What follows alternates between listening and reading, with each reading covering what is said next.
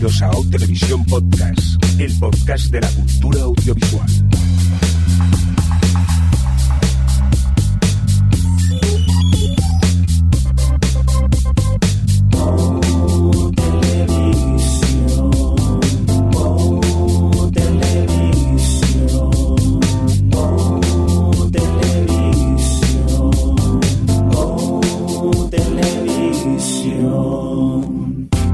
Tal? Bienvenidas y bienvenidos a O Televisión Podcast, eh, un podcast donde cuatro amigos nos reunimos eh, para hablar de televisión y a veces nos reunimos para hablar demasiado. ¿O, o no, Adri?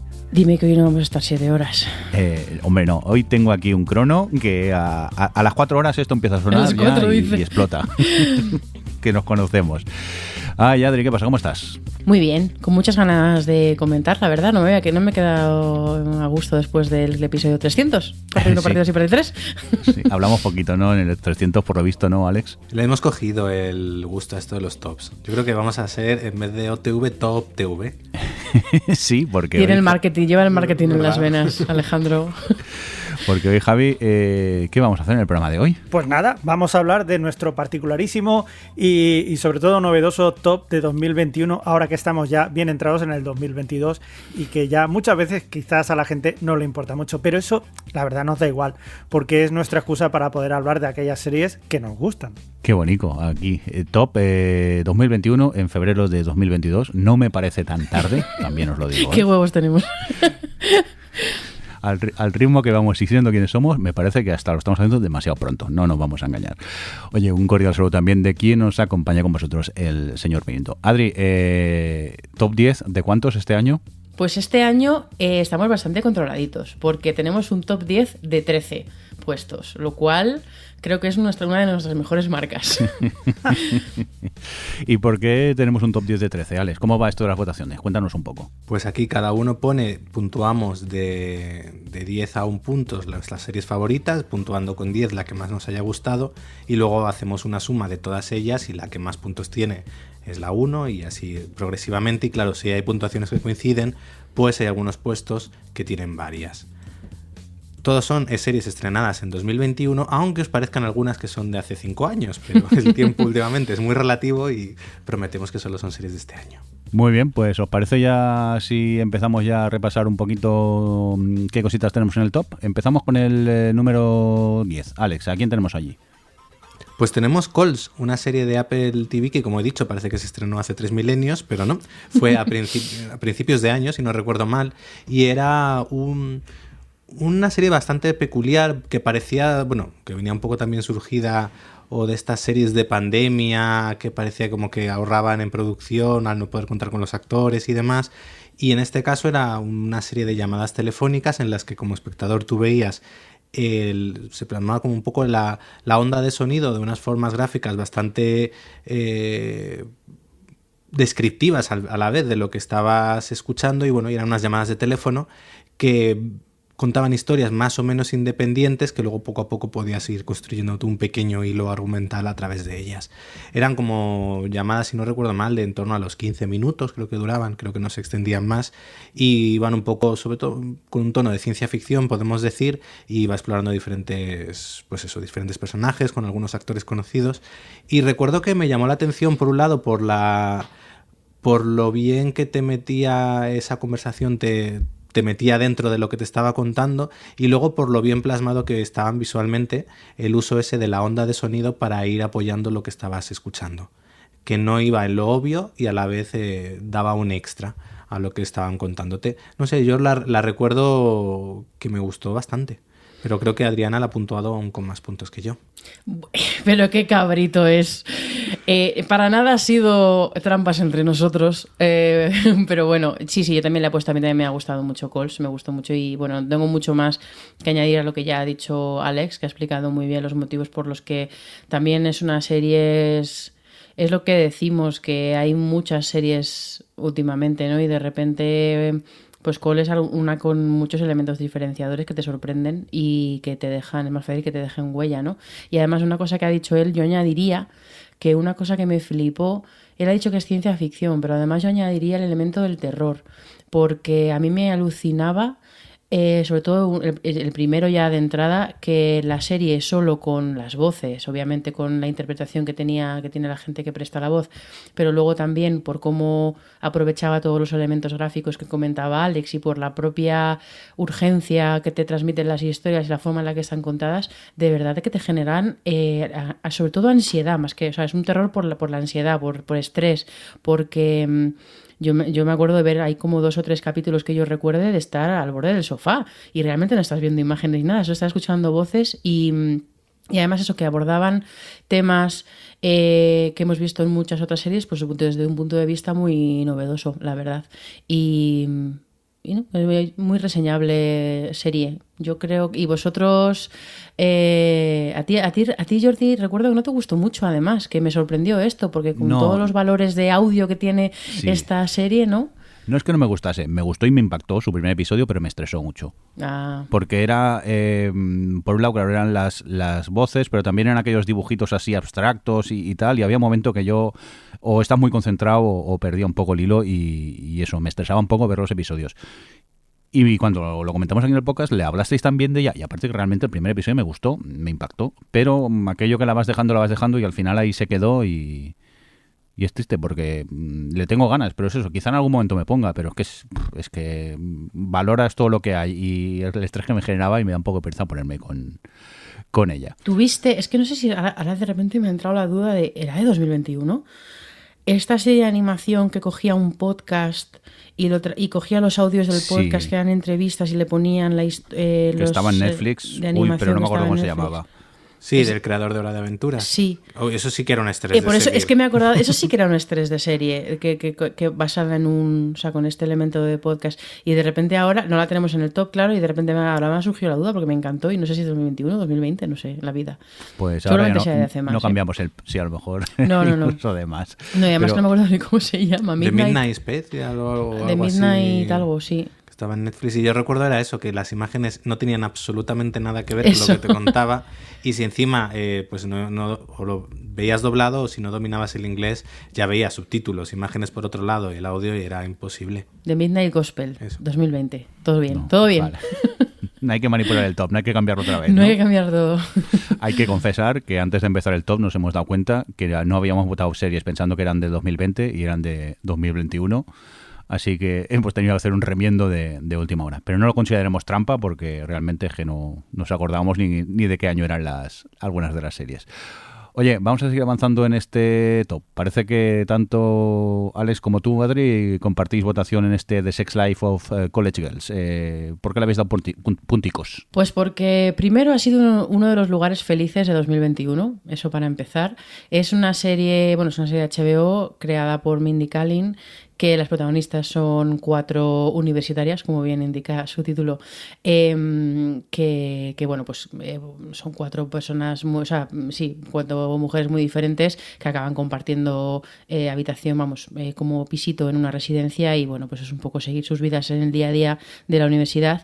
Y es que es una serie que, que, bueno, que tiene cuatro personajes protagonistas eh, muy carismáticos todos, muy diferentes entre sí, que parten a lo mejor de cierto estereotipo de perfil de persona, pero que luego te sorprenden mucho todo el rato, porque yo sobre todo el personaje de la hermana de Timothy Chalamet, que no me acuerdo cómo se llama, eh, que te presentan como la típica personaje más como más apocado, que parece que va a ser como más reservada y luego te das, que, bueno, como que es una serie que que va por delante que las personas somos muy complejas y, y que no las puedes meter en ningún cajón, ¿no? Y además de eso, es una serie que, que tiene la sororidad por bandera todo el rato, pero sin que te quiera leccionar de nada, sino que es una cosa como muy natural, como muy orgánica y como pues como de, muy de verdad que las cosas son así y ya está, ¿no? Y trata temas que son muy relevantes y trata, temas que son muy importantes, pero lo hace desde una naturalidad y desde, una sinceridad y desde una complejidad también, porque los personajes se comportan, pues cometen errores, a veces se comportan como unas gilipollas, o sea, son personas bastante, o como muy completas. Y al mismo tiempo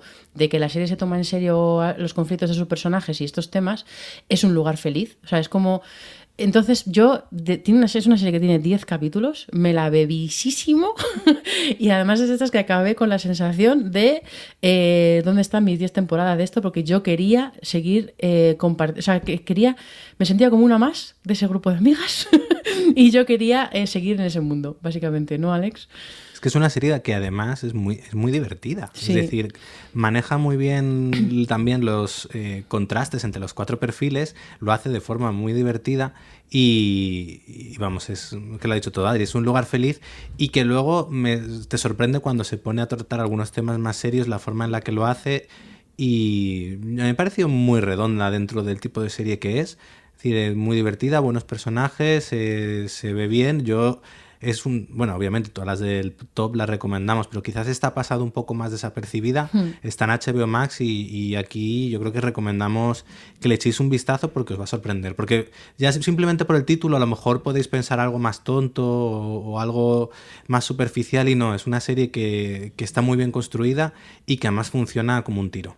Yo estoy con lo que ha dicho Adri, de que cuando acabe la- su primera y corta temporada seguía dándole al botón de HBO Box de ¿dónde están el resto? ¿Dónde están el resto? Quiero más, quiero más.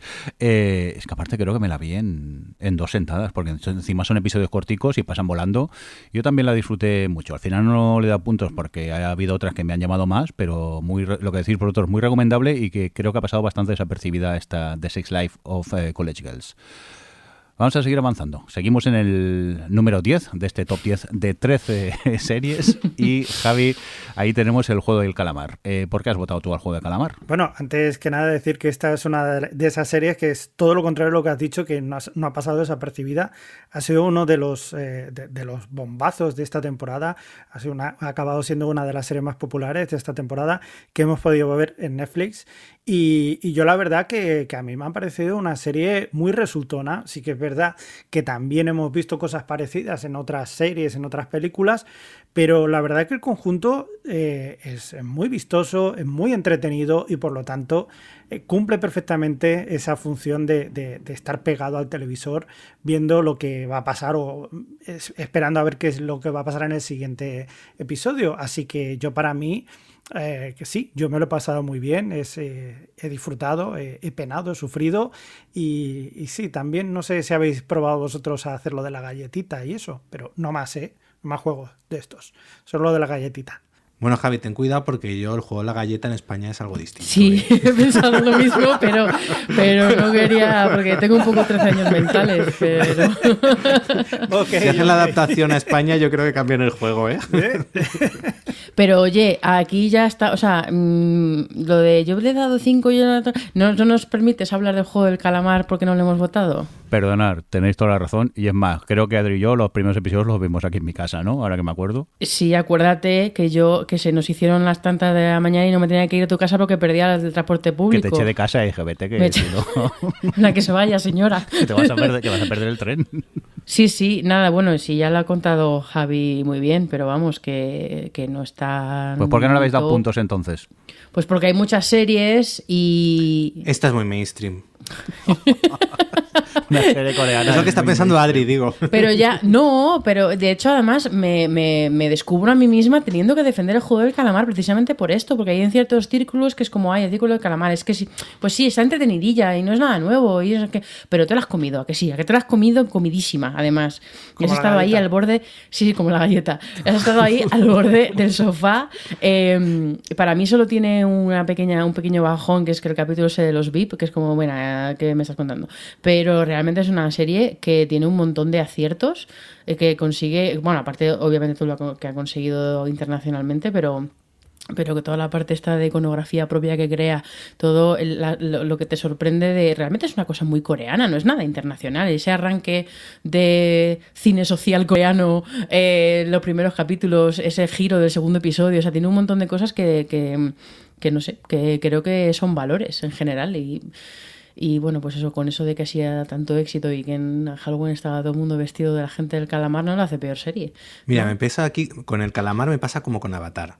Que Avatar rima. fue un éxito y de repente es como, ah, era fácil que Avatar fuese un éxito. No, a ver, que la gente fuese más a ver una peli de bichos azules es excepcional. Y lo mismo aquí, ahora ya la vemos en retrospectiva, es como, ah, sí, el juego del calamar está vista tal cual. Bueno, a ver, que fuese masivo una serie coreana eh, sobre, de un, con un Battle Royale y, y sobre este tema y con la mezcla de géneros que tienen los coreanos y demás, que no, no está la gente tan acostumbrada, eh, es muy meritorio. Lo que pasa es que es eso, que a veces visto después y como lo ha visto todo el mundo, se le puede quitar un poco el mérito de... Ah, eso y no, yo creo que es muy excepcional el éxito que ha tenido. Yo quizás no la he incluido porque me gustó, pero a nivel emocional eh, no me llegó tanto como otras que, que sí he puesto en el top. Pero no tanto, y bueno, yo creo que aquí va un poco lo mismo que dijimos, o bueno, yo creo que hablo por todos, que dijimos con el top 300. Es decir, yo creo que aquí votamos ya no tanto por calidad, sino como porque a nosotros nos ha marcado por A o por B la serie. Entonces, yo el juego del calamar le reconozco el valor que tiene y me gustó y la disfruté. Pero es verdad que quizás a nivel emocional no estaba tan involucrado como con otras series que sí he metido.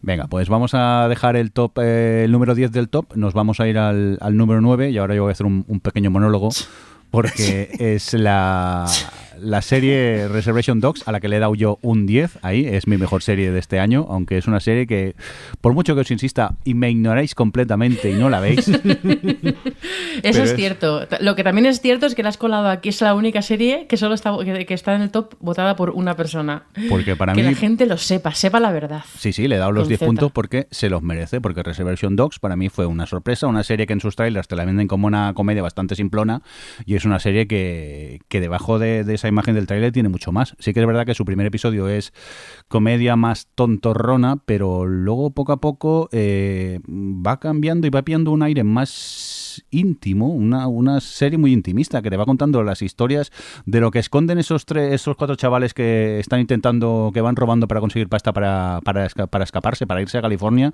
y, y abandonar la, la reserva nativo americana donde viven. Y entonces cuando se empieza ya a centrar en eh, episodios individuales donde cada uno de los chavales es su protagonista, ahí la serie eh, sube muchos puntos y yo la he disfrutado eh, muchísimo. Encima, para mí, eh, no recuerdo ahora qué episodio es, creo, mm, para entendernos, el episodio en el que una de las protagonistas va a sacarse el carnet de conducir es para mí uno de los primeros, de los mejores episodios de, de este año. Lo que disfruté viendo mm, esta serie es que no está escrito y más que os puedo insistir, he insistido por Twitter, os he insistido en el grupo de Telegram y no me hacéis ni caso. He acosado a Adri a mensajitos por privado por Telegram para que la vea y tampoco me, me hace Híjala, caso. reproches. Eh, Y, ya la hombre, veremos. ya, ya, Que Hay ya, muchas series. pero es que hay que Pero bueno, verla le has porque- puesto un 10 Sí. y esto es un argumento bastante potente. Es que ya os digo, eh, bajo la premisa esa que parece una comedia chorra, eh, esconde mucha sensibilidad esa serie ahí, ahí detrás y creo que se merece eh, mucho el, el 10. Y no lo he hecho porque apareciese en el top ni nada, porque es más, este año eh, hay que decir que eh, no hemos tenido notario porque hemos ido un poco a última hora y, y no hemos mandado las votaciones por separado. Pero yo lo que hice fue hacerme en un papel y en esta, la primera serie que escribí le puse un 10 fue Reser- Reservation Dogs, porque es una serie que a mí me, me ha gustado muchísimo en este 2021 y que no me canso de recomendar, aunque mis compañeros se rían de mí y me señalen con el, con el dedo. Pero ala, que la veáis, por favor. Tanto los oyentes como vosotros, compañeros del podcast. Oye, a si vamos a tener que hacer luego, eh, al final, pues yo qué sé, dentro de 7, 8 o 9 meses, un revisionado de este top, habiendo visto las que nos faltan, ¿eh? Que- No, Javi, no la liemos más, por favor. Dejamos el top 2021 en febrero, no insistamos. más. ¿Te imaginas? Eh, a- agosto de 2022 hacemos el top eh, 2021 revisión. Revisionado. un parche de actualización. Eso. Sí. Venga, vamos a seguir avanzando. Eh, del 9 nos vamos al 8. Aquí eh, veo dos punticos por parte de Adri, 10 por parte de Alex. ¿Y de qué serie le has dado tú 10? Eh, 10 puntos, Alex. Pues se lo he dado a la rueda del tiempo. Aquí se lo he dado un poco más eh, guiado por el corazón, podemos decir, es decir, porque ha sido una serie que he disfrutado mucho su visionado, pero ya no solo por la serie en sí, sino por, pues eso, como ya lo he comentado otras veces en el podcast, pues soy fan de la saga de libros que adapta. Creo que ha sido una adaptación con sus más y sus menos, pero que ha cogido quizás lo mejor de las novelas y lo ha plasmado dentro de lo que es todo el, el- primer libro y segundo. Creo que ha hecho un trabajo bastante decente con lo que tenían. Creo que tiene cosas que me, cosas que me han gustado mucho, como Rosamund Pike como protagonista, eh, la forma en la que han tratado algunos de los temas me ha gustado. Y vamos, que para mí era un evento casi el sentarme cada semana a ver el capítulo de la Rueda del Tiempo. Entonces, por eso ya le he tenido que dar los 10 puntos, porque ha sido quizás la serie de este año que más ganas tenía por ver cada semana. Yo, bueno, pues eh, la he disfrutado un montón, la verdad, y ya hablaremos en el próximo capítulo. Eh, ir preparando, no sé, ir liberando como, calculo entre 35 y 47 minutos de los Anillos, eh, la serie, pero, pero ver la rueda del tiempo me pasa un poco como Alex, eh, que es algo que también, ex- o sea, que, no, que no tiene que ver directamente con la serie, ¿no? Pero eh, que si no existiera la que van a hacer la serie de los Señor de los Anillos, la rueda del tiempo sería lo más cercano que, se- que estaría yo de ver una serie adaptada de un universo así. Y al final ese universo de fantasía que presenta me ha gustado mucho verlo, me ha, me ha gustado mucho ir descubriéndolo, ir viendo cómo eh, obviamente estaba muy inspirado en el, en el universo de Tolkien, pero al mismo tiempo encontraba sus formas de, de dis- de diferenciarse. Me ha gustado también hablarlo con Alex, que al final se ha leído, no sé, 300.000 trillones de libros con, de esta saga y me contaba muchas cositas. Eh, y, y bueno, pues que, que en el fondo sí que coge un poco los, no sé cómo decirlo, como los elementos habituales de la fantasía épica de este sentido, ¿no? De y este tipo de viajes del héroe y le da un poquito la vuelta. Y, y siempre es interesante ver eh, una deconstrucción, aunque la haga desde un punto de vista también con un puntito, pues no sé si, es que no quiero decir familiar, pero que no es una serie muy cruda ni nada de eso, es como es fantasía. eh, Más en su- clásica. más clásica en su claro en su porque porque lo- esto lo digo porque sí que hablando con gente me he dado cuenta que, que, que había había gente que lo que la criticaba en ese sentido no es que como es que es demasiado blanquita no sé qué es como sí es cierto que es un poco blanquita pero es que la fantasía clásica es así y es parte de lo que a mí me gustaba ver en la serie además. Entonces bueno eh, a mí me ha parecido súper disfrutable y tengo ganas de ver por dónde lo llevan la verdad después de ese final sobre todo Sí, le, le dan las migajas del presupuesto del Señor de los Anillos. Mira, Nos han sobrado unos milloncetos. Haceros la siguiente temporada. Javi, tú que también la has visto, eh, ¿estás de acuerdo con lo que dicen ellos? Sí, sí, la verdad que es una serie que se ve muy bien, se disfruta muy bien. Em, yo quizás lo único que, a ver, no, no lo he apuntado porque hay otras que también quizás me han gustado más, pero eso no, no es un demérito de la, de la propia serie, sino que yo creo que está muy bien. Pero sí que es verdad que eh, ayer mismo, por ejemplo, lo estaba hablando con uno de los amigos frikis del pueblo, que no sé si es, si es así, ¿son 22 libros los que tiene La Rueda del Tiempo? Puede ser, o. Son o unos estoy- 15, pero 15, bueno, de eh, mil páginas cada uno, más o menos. Bueno, no está mal, no está mal. Eh, Es, es lo que me parece a mí, que igual pasa con, con otras series como The Witcher, que ves que hay una gran cantidad de información que tienes la sensación de que se te está perdiendo. Y además, yo me acuerdo que Alex lleva ya mucho tiempo hablando eh, en nuestro cura particular de la misa de medianoche, dándonos la turra de la, la- rueda del tiempo. Y yo me esperaba quizás, uh, pues otra cosa, quizás porque tenía muchas expectativas, pero claro, yo no sé, yo no, no sabía lo que me exponía ni nada de eso. Supongo que ganaría mucho más leyéndome los libros. Pero a mí, eh, sin haber leído nada de ello, a mí me parece muy bien. Y lo que dice Adri, quizás la fantasía es así. No sé si nos hemos acostumbrado a otro, a otro tipo o más parecido al Juego de Tronos, pero la fantasía siempre ha sido así. Desde estas crónicas o las crónicas de Dragonlance o todo este tipo eran así más o menos. O sea que, no, yo creo que no engaña a nadie, es bastante honesta y, y es muy disfrutable. O sea, yo para mí también me parece una serie muy disfrutable y, y tengo muchas ganas de que llegue la segunda temporada. Aunque sea con menos pasta que el Señor de los Anillos, pues vale, pues lo que hay y ya está. Yo me lo paso muy bien igualmente. Fíjate, Javi, que yo, yo no tuve tanta sensación de perderme cosas. O sea, eh, obviamente sabes que hay cosas que se te escapan, sabes que hay guiños o que hay detalles o que hay em, cosas que a lo mejor teniendo, habiendo leído el libro, teniendo más información, pues entiendes un poco mejor. Pero en general creo que hace un poco me pasó lo mismo con Dune. Este es- lo, lo hace tan bien que te cuenta lo suficiente como para que entiendas la envergadura y la importancia y lo- la, relevancia de cosas concretas de la trama y de los personajes y del universo y tal, em, para que no te pierdas nada, pero al mismo tiempo entiendo, esto lo puede decir mejor Alex, que tiene también todos los detalles y todas las los guiños y todos los pues bueno la forma de desarrollarlo de que si tienes esa información extra pues pues bueno pues eh, pues eso que ganas claro, ¿no? Pero no, no me sentí, me pasó con Dune, me pasó, me pasa con, los, con el Mandalorian también, que no siento que me esté perdiendo, sé que me pierdo cosas por motivos obvios, pero no siento que me esté perdiendo nada, no me siento perdida como espectadora o, o dejada de lado como espectadora, no sé cómo expresarlo. No, de hecho yo creo que muchos de los cambios que tiene la serie respecto a los libros van precisamente por ahí, con la idea que tienen showrunner de, de que te quede claro el universo. Hay muchas de las tramas que son del, de la segunda novela que las meten aquí para que se entienda mejor ese universo. Entonces, yo creo que sí, que en eso han hecho un buen trabajo. Además de que luego también me parece quizás apreciable que es, eh, en, para ser fantasía, el peso de los personajes femeninos y de todo lo que hace de la visión de los géneros y demás es una de las cosas más potentes que tenía la novela y que han sabido trasladar bien a la serie. Bueno, pues tomamos nota de esta rueda del tiempo, serie que yo no empecé a ver porque no la pusieron entera en Amazon, sino que eh, había que verla semanalmente y dije me espero y qué pasó luego, que con mi cabeza me despisté y ya ni me acordaba de su existencia, así que me la apunto y, nada, este en algún momento la, me pondré a verla porque es una serie que me llamaba, pero es eso, me daba pereza tener que verla semanalmente y mira, al final se me, se me olvidó. Pero bueno, tomamos nota de la rueda del tiempo que nos hemos puesto aquí en el top 8 de nuestro top 10 de 13 series aquí en el OTV.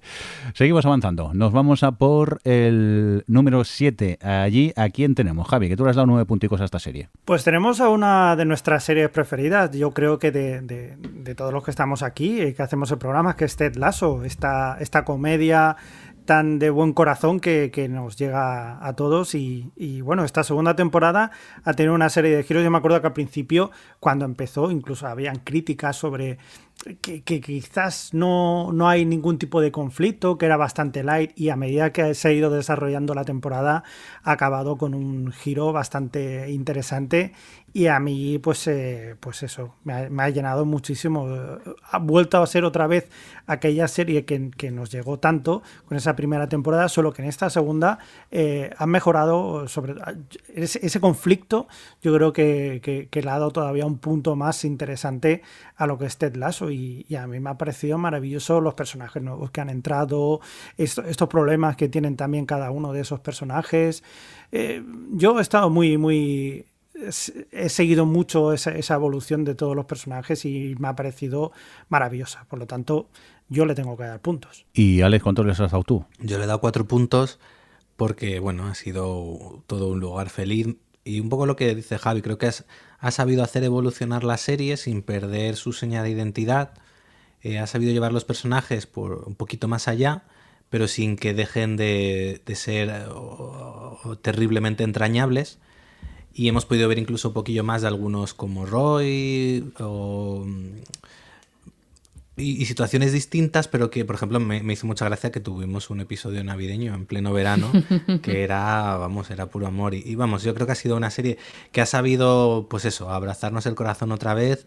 Nos ha dado un puntito quizás más de drama, pero ha sabido manejarlo bien para que eso no empañase al final la sensación eh, bonita que tiene esta serie, porque al final es, eso, es una serie muy tierna, con unos personajes muy tiernos que han, han, sabido mantenerlo, porque yo creo que es difícil, al final todos están un poco en una fina línea en la que pueden caer demasiado en la parodia o, en lo repelente, y, los, tanto los personajes como las relaciones que mantienen entre ellos, y lo consiguen mantener, al menos esta segunda temporada.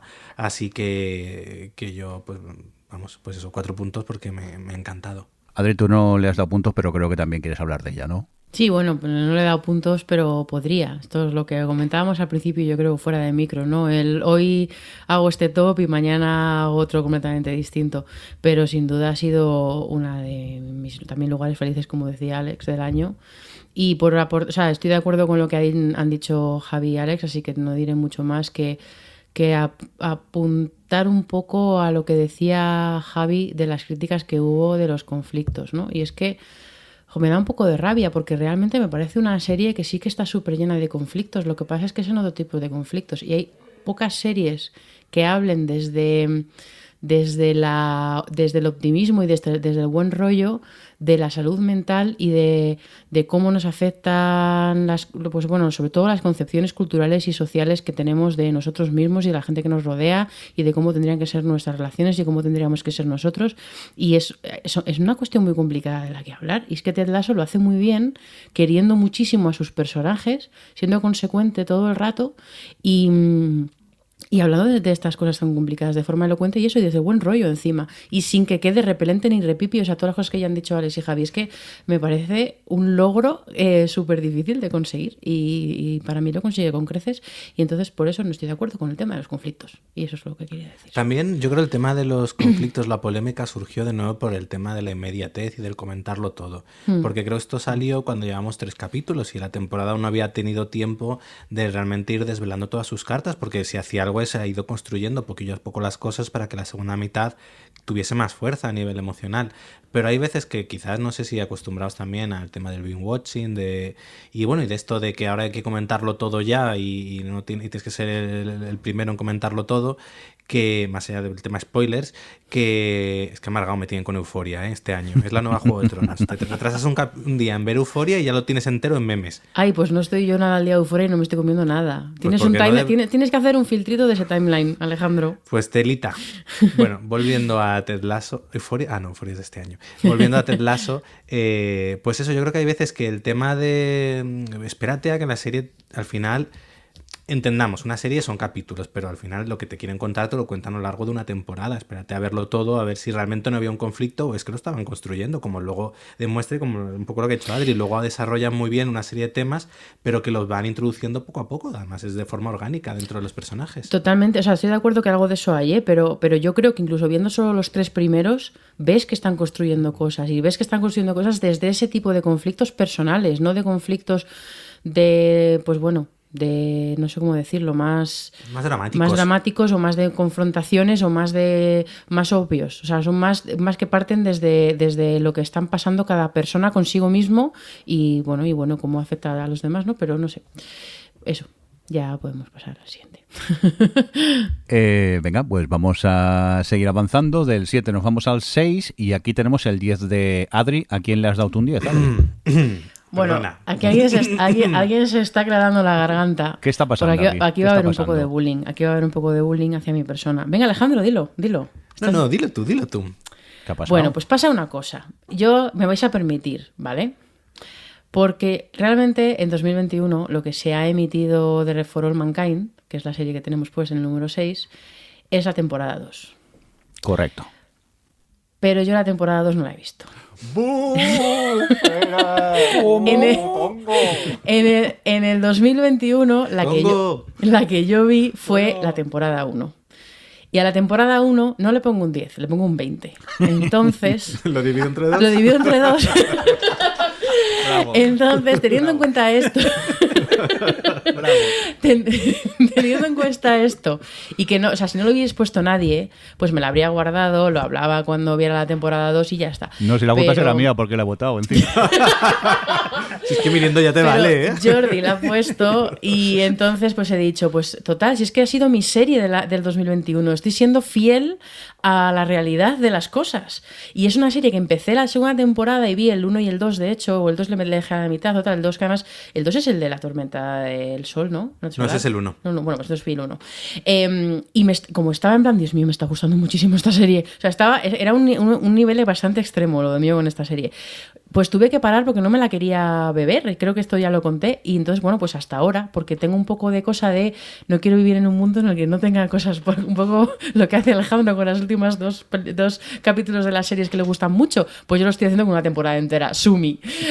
Pero es que ya, al margen de mi excusa, es que de verdad me parece, me, ya lo que, bueno, lo hablamos en su día, yo creo, ¿no? Cuando vi la 1, pero, sí. pero me gustó muchísimo. Es que combina un montón de elementos. O sea, es una serie de personajes excepcional que tiene todo este, todo este factor de la ucronía y, y de cómo, pues bueno, cómo, tiene, cómo mete un discurso muy relevante en una serie de época, cómo te dibuja esa época, toda la, todo el aspecto musical, todo el aspecto de ciencia ficción, eh, cómo mezcla, pues eso, que, que al final te hace ten, hace tensión y hacéis una serie que tiene como todas estas partes más de, no sé si llamarlo acción, porque no es una acción aquí trepidante, pero bueno, que sí que tiene ese punto de tensión, pero siempre todo nace desde los personajes, me estoy quedando hasta sin voz de la emoción. Bueno, pues aprovechando que Adri se, se nos ahoga, yo quisiera hacer un pequeño punto y aparte. Y, y viendo lo que ha hecho Adri en el top, yo creo que debíamos cambiar las reglas de, de los top del OTV y votar las series, no que se han estrenado ese año, sino las que hemos visto ese año. Casi yo puedo votar a las chicas de oro. Bueno, bueno, bueno. Entonces, bueno, bueno, bueno. Top 1 de Es 2022. Top 1 de 2022. Tenemos que eh, hablar, o sea, ya lo hablaremos en el próximo programa, pero creo que estamos todos bastante a topísimo, ¿no? Correcto. Clickbait total. En el próximo programa hablaremos de cosas. De cosas nuevas. Adri, perdona, ¿estás ya viva? ¿Puedes seguir hablando de For All Mankind? Puedo, creo que Venga, puedo. Cuéntanos. Pues no sé qué estaba diciendo.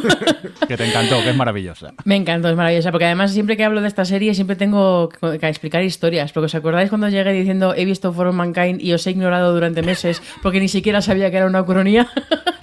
no nos olvidemos de este dato. Claro, yo es que quiero imaginar la cara de Adriana todo loca cuando de repente ve que en vez de llegar a la luna los americanos Bueno, llegan bueno, los bueno, rusos. bueno, bueno, es que no os lo podéis imaginar. O sea, tenía la mandíbula en el suelo. Eh, y desde entonces. Pero bueno, si eso está en la sinopsis, me parece, ya contado. Pero yo no Y lo conté yo varias veces en este podcast. Deja de hacer sangre, Jordi. Pues, Adri, si te gustó la primera, la segunda vas a alucinar directamente. Es que Por mí- eso le he puesto un 10 de forma preventiva. Yo al final le puse cuatro votos porque es que había mucha serie que votar, pero sí que es una de esas que también me... Ver cada episodio eh, me tuvo enganchadísimo y, y la disfruté muchísimo y con ganas de, de una tercera a ver cómo, cómo continúa. No, que yo tengo muchísimas ganas de ver la segunda y ver cómo siguen con esto, porque además es que es eso, que es una serie que tiene tantos elementos que me gustan, aparte de toda la parte del espacio, que, que ya es un 5, es que además la forma que tienen eh, constantemente de dialogar con el presente, en realidad, a pesar de ser una historia del pasado, de todas las relaciones, cómo dialogan entre sí, o sea, es una de esas series de personajes, que es como de- hablar de una serie excelente de personajes, es como un poco así como redicho, pero es que este es el ejemplo, el ejemplo de por qué se habla de las series de personajes. Que no, Adri, Y- que no, que no la vendas así, es una serie del espacio y con eso es suficiente. Pero no lo es, por- pero por eso mola, porque es una serie de personajes en el espacio, que es, Correcto. es lo mejor que puede haber. Y además, bueno, no sé cómo será la segunda, pero a medida que iba avanzando la temporada, eh, iba cogiendo más peso, mucho peso la parte del espacio y la parte un poquito más de ciencia ficción de la historia, ¿no? Y, mm, y tengo muchísimas ganas de ver hacia dónde va. Yo creo que la segunda, yo no la he metido, pero porque es que no, como no la había terminado, no la quise meter, pero me faltan los dos últimos. Pero me faltan un poco casi por la misma razón que Adri, que estaba en un punto tan tenso toda la trama que no soportaba lo que estaba viendo, de lo buena que es, pero y de la tensión de todo lo que sucede.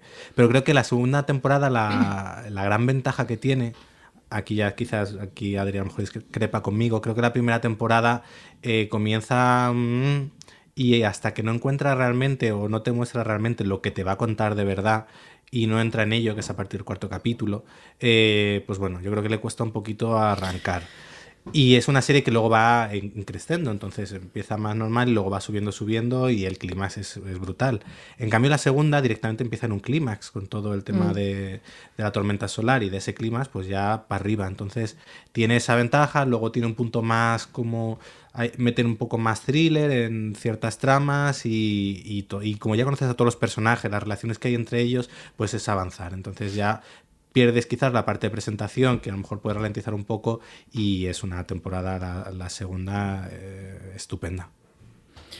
A ver, discrepo a medias, en realidad. Que yo comparto que la serie eh, va increciendo y, y creo que mejora, además exponencialmente. Cada capítulo es mucho mejor que el anterior. Pero sí que discrepo en una cosa y es que creo que precisamente el, hacia el final del 2 y el 3 te llaman te acaban de enganchar por contraste porque a mí me gusta o sea creo que el primero es interesante de por sí porque es que el universo es interesante de por sí ya solo con el planteamiento este de primer punto de giro de anda si es que los que han llegado primero son los rusos sobre todo en una serie eh, con un planteamiento, o sea, una serie con un núcleo tan americano y algo tan, tan yankee que hemos visto en tantas series como es este sentimiento de orgullo y esta, este patriotismo con este tipo de, de logros históricos que tienen ellos, creo que ya solo con esa, ese factor de por sí la serie es interesante ya de partida. Y es, pero bueno, es- en- comparto que al principio, al final del universo de señores con un tipo de conflictos que hemos visto en más series de este rollo, pues de primeras dejas, pues a lo mejor no es tan, tan, em, tan distintiva o tan diferente como es- esperabas, pero precisamente por cómo, por dónde te lleva, creo que por eso te gusta todavía más, porque dices, ah, que lo que me querías hacer era realmente esto. Entonces creo que es, una cosa no funcionaría sin ese arranque. O sea, lo que a ti te gusta más, creo que no funcionaría sin ese arranque. Pero bueno, que... Pues yo creo que cu- curiosamente es una serie en la que precisamente el, el MacGuffin es el punto de partida, que parece ser que va a ser lo- la clave. Y yo recuerdo que cuando la empecé a ver, la primera vez que hablé de ella en UTV, eh, no hablé bien de ella porque decía, no entiendo qué quieren contarme usando esta ucronía o este esto de que llegue Rusia primero a la Luna, eh, más allá de la idea original o de, de la idea impactante que haya sucedido al revés, no entendía muy bien para qué querían usarlo, porque lo comenté cuando había visto tres capítulos. Pero realmente en el cuarto, cuando de repente por las circunstancias, pues eso, meten a la mujer en la carrera espacial, te das cuenta, y además luego tiene sentido, porque si desde la propia intro de la serie va de eso, te das cuenta que realmente lo que te quiere contar no es qué pasaría si Rusia llegara antes a la Luna, sino te cuenta qué habría ocurrido si hubiese entrado la mujer en la carrera espacial antes, que ya es extrapolable no solo la carrera espacial, es básicamente que hubiese ocurrido si hubiese entrado la mujer en el mundo laboral antes y cómo afectaría en muchísimos ámbitos. Entonces yo creo que a mí también es a nivel personal, ¿eh? es decir, yo al principio veía un Mad Men de, de- de astronautas que no me llama, no me interesaba o no me apelaba, pues como no me Mad Men, a Mad Men habré visto cuatro temporadas, pero nunca me llegó a, a llamar a, a gustar eh, especialmente. Entonces aquí veía un poco eso y de repente cuando vi que lo que me ibas a contar era otra cosa, es decir, ese punto de vista realmente la ucronía la ibas a utilizar para hablarme de esa otra ciencia ficción que es que pasaría si la mujer estuviese en el mercado laboral en los 60, eh, pues de repente dices, ah, oye, y ver cómo eso afecta y todas las ramificaciones que tiene, que va mucho más allá a lo mejor de lo que en principio puedes parecer, eh, es lo que a mí me apasionó. Y luego ya encima lo juntas con toda la trama de la luna, cómo la van desarrollando y todo lo que va sucediendo, que está muy bien llevado. Y luego a mí algo que me flipa de la serie es cómo están rodadas las escenas en la luna. Ya. Eh, Entonces, No, no, yo estoy 100%, 100% de acuerdo contigo. Es, al final eh, estoy de acuerdo que el punto de partida es un MacGuffin, y, y- pero creo, o sea, pero a mí sí que de, de en ese- esos primeros dos, o sea, en ese arranque, este punto de, uy, cómo van a los americanos a, esto, ¿no? Sí que me parecía que y lo suficientemente interesante como mantenerme la, el interés hasta que descubres, o sea, hasta que descubres que realmente va de esto, ¿no? De las mujeres en el mercado laboral. Pero bueno, pues está una serie maravillosa que merece 20.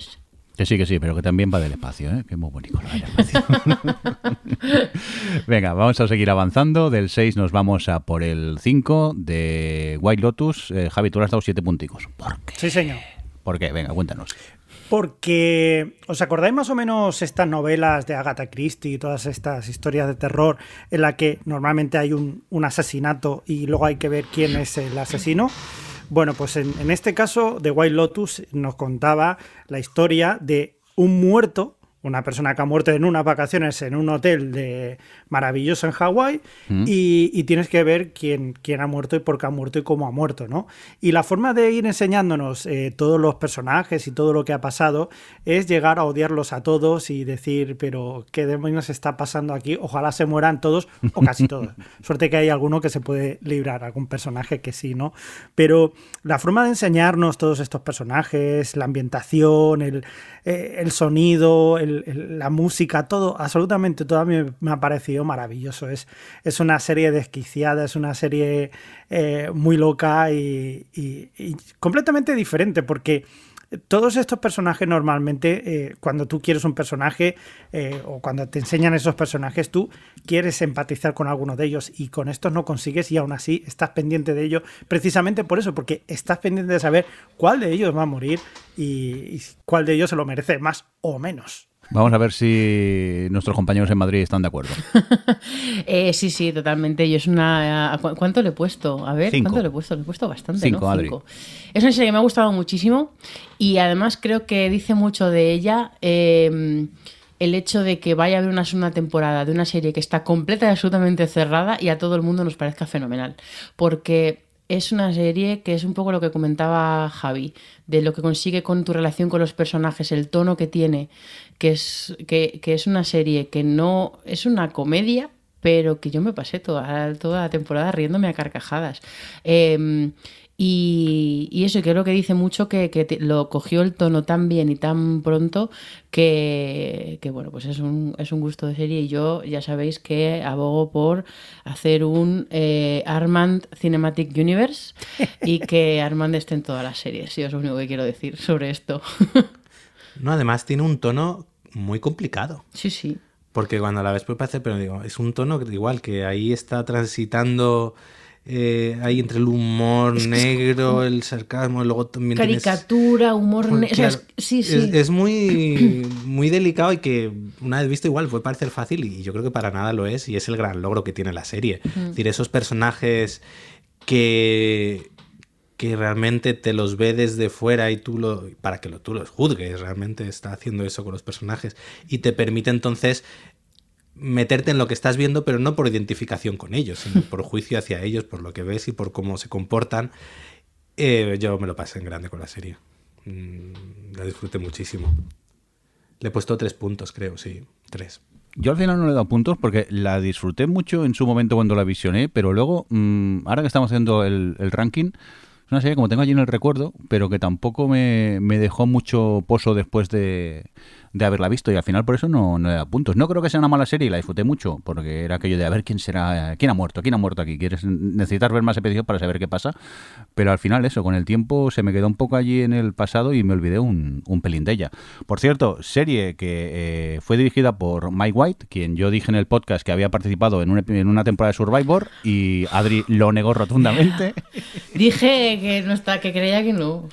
Pues sí, porque al final eh, nuestra compañera del podcast del sofá a la cocina, Valentina, me comentó que sí. Al final eh, me vi la temporada y sí, aparece una temporada de Survivor y está bastante chula la temporada. ¿Y qué tal lo hace? Pues lo hace bastante bien. Es un buen jugador. Eh, es recomendable esa, esa temporada. ¿Tú crees Oye, que sacó ideas para la serie de ahí, en, de Survivor? Pues no te extrañe porque que quieran matar o... hay muchas puñaladas por la espalda en, en, esa temporada. Oye, pequeño apunte tonto, vamos a continuar con más cositas. Subimos en el ranking, nos vamos a por el 4 y, y Javi le da un 10 a una serie de dibujicos eh, que encima no están ni bien hechos. Perdona, serie de dibujicos es una cosa de muy de los 80. Estamos hablando de una de las mejores series de animación de los últimos tiempos. Toma ya. No, no, fuera, fuera broma, sí que eh, Arcane para mí me ha, me ha, parecido una serie, para mí, una de las sorpresas o la sorpresa de la temporada. Una animación que a mí me ha parecido brutalísima, me ha parecido muy buena, con un diseño de personajes maravilloso, unos personajes además muy potentes y no solamente eso, sino que además tiene una historia que, que atrapa muchísimo. Eh, hay que decir que es una adaptación de videojuegos. Yo no he jugado a este videojuego, tampoco no, sabía. Javi, ni no la llames adaptación era. porque no tiene nada que ver el videojuego con la, con la serie. Bueno, Simplemente cogen el, lo- lore, sí, sea. el lore de sus personajes, pero realmente el videojuego no tiene nada que ver a, a lo que es la, la serie. Pero vamos, que, es una, una serie que está muy guay. Javi, no, no te lo niego. Cuéntanos por qué te ha gustado tanto, por qué le has dado un 10. Pues precisamente por eso, porque por todo lo que te he estado comentando, porque eh, me ha sorprendido tanto que no me esperaba algo así y, y el hecho solamente, solamente por ese hecho de sorprenderte, de encontrarte una cosa que no te esperabas y, y de sorprenderte y además de quitarme ese prejuicio que yo tenía, porque lo estaba al principio, soy un poco reticente con, con las, eh, últimamente con la animación que tiene Netflix, ¿no? Y entonces la encaraba con un poco con esa idea de no me va a gustar porque ya sé lo que hace Netflix. Y me he tenido que comer mis palabras, evidentemente, y, y muy a gusto además. Están muy ricas esas palabras. y, y sí, la he disfrutado muchísimo, eh, he sufrido, eh, me ha sorprendido, ha habido momentos aquello que tienes y además la forma de darte lo que ha sido tres episodios cada semana había momentos en los que era un cliffhanger muy, muy grande, ¿no? Y, y, tenías necesidad de saber lo que iba a pasar y esperarte hasta la siguiente semana me ha supuesto, pues, eh, de aquello estar pendiente de qué día es para que, tiene que volver otra vez Arcane. Y eso, solamente por eso ya, y, y todo ello, además, me ha parecido, para mí, eh, la serie que más me ha impactado en este año. Para mí, en mi caso. Que por cierto, he dicho yo dibujicos, pero dibujicos nada, ¿eh? que, que, está muy bien dibujada, ¿eh? que visualmente es, es, impactante la serie. No, no hagáis caso de mi chascarrillo al principio de, de la introducción de la serie. Alex, tú le has dado seis punticos. Chascarrillo de señor mayor. Correcto, correcto. Porque es de hecho uno de sus mejores atributos. Encima, a ver, yo que eh, no paro de ver animación, pero para adultos. ¿no? Y además de la mal hecha. Correcto. ¿Cómo estamos hoy? Eh, desde el cariño. Volviendo a Ah, Arcane. no, sí, tienes razón no te falta, Alex. Volviendo a Arcane, eh, yo le he puesto al final seis puntos, pero porque aún no la he terminado. No porque no me guste, sino porque también me gusta mucho y nunca veo el momento de seguir. Pero ya simplemente por la calidad de la animación, la originalidad de la misma, eh, y cómo la utiliza, ya solo por eso, pues todos los puntos que quieras darle. Pero es que luego además que construya buenos personajes, las relaciones entre ellos, que cuente una buena historia y que encima sea una adaptación de un videojuego cuando eso históricamente es un sinónimo de fracaso, eh, es que eso lo hace aún más memorable. Y si luego le sumas que para mí tiene uno de los mejores episodios de 2021, que es el tercero, Bueno, bueno. entonces ya, pues, pues no sé por qué no tiene más puntos, la verdad. Bueno, porque he puesto otras, pero que vamos, que Arcane, que si no la habíais visto, eh, lo hagáis ahora, que si no sois de ver series de dibujitos, eh, intentéis hacer una excepción porque es que es, mm, parecen ilustraciones que se mueven, no, Mm, totalmente. mm, no, no simple animación o animación hecha por ordenador o demás. Y vais a encontrar una, una- una buena serie con personajes sólidos y, y- y una maravilla. Y Adri, puedes hablar, que te veo ahí. No, yo es que iba a decir que has dicho lo de los videojuegos, no sé de qué estás hablando, porque yo estoy convencida de que la serie de las tofas va a ser una maravilla. Y la película que han anunciado que van a hacer de Bioshock va a ser una maravilla.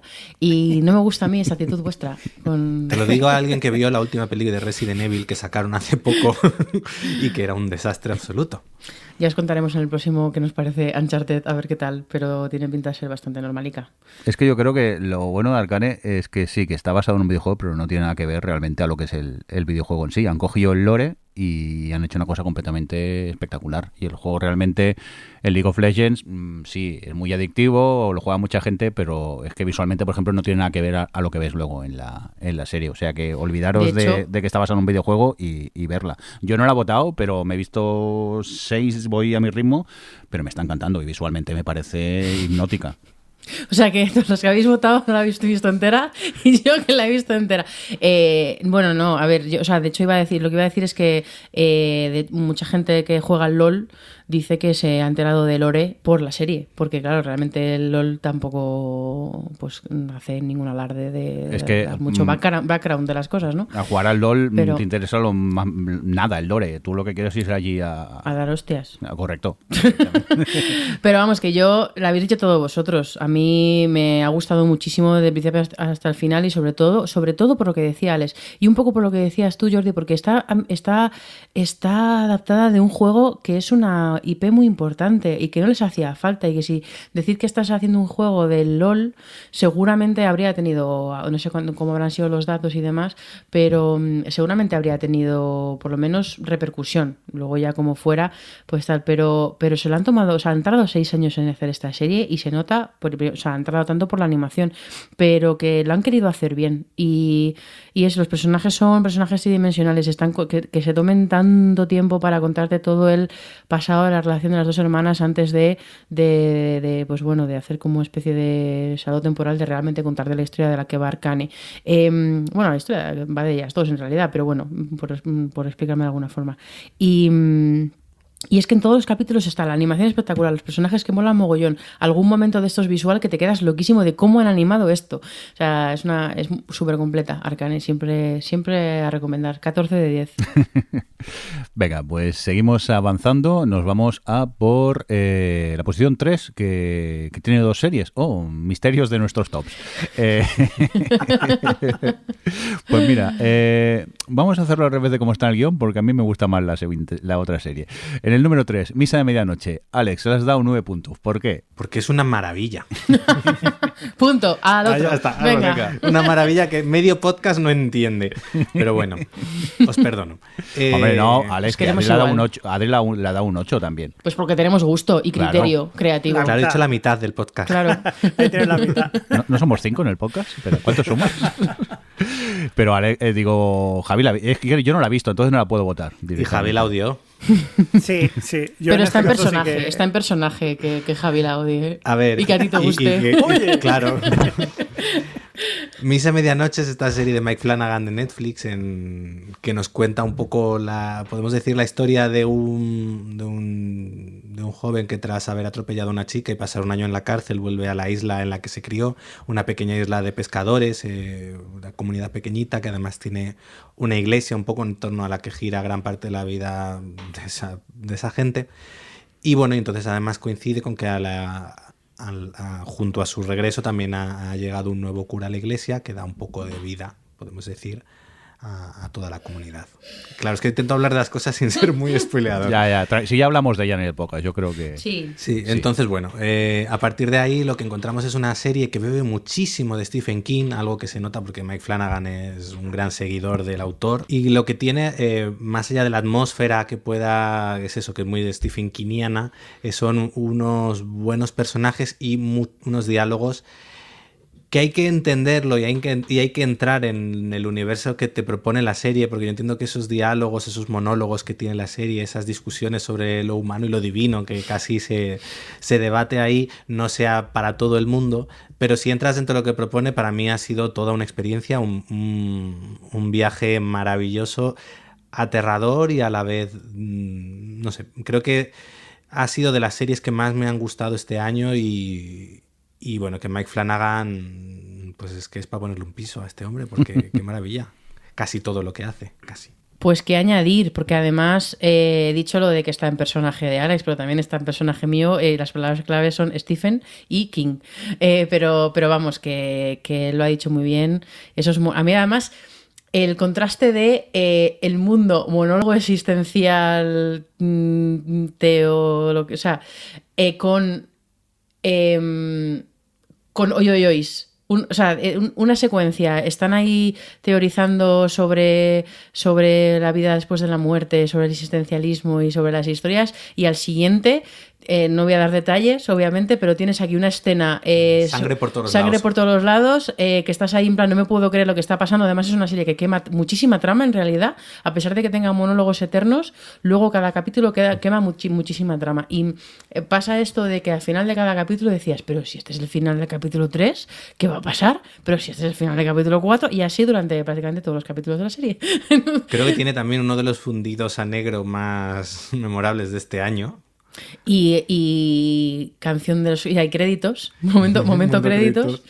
Y luego, a diferencia de las historias de Stephen King, tiene un buen final. Sí, pobrecito mío, Stephen. Eh, pues sí, la verdad, una de las series top del año que yo entiendo que no es para todo el mundo, que entiendo que, que tienes que entrar en su propuesta de estos monólogos imposibles porque nadie habla así, pero... Pero bueno, pues dentro del tono de la serie de lo que propone y demás, pues a, a mí la verdad es que me, me encaja, o sea, como siempre me ha encajado muy bien y, mm, y creo que lo como decía, esto consigue un equilibrio muy bueno entre tener esos momentos más densos y los momentos más lúdicos. Eh, así que es un equilibrio muy bueno. Muy bien, pues por eso un 8 por parte de Adri y un 9 por parte de, de Alex. Eh, Javi, ¿tú quieres comentar algo o ya con lo que has dicho antes?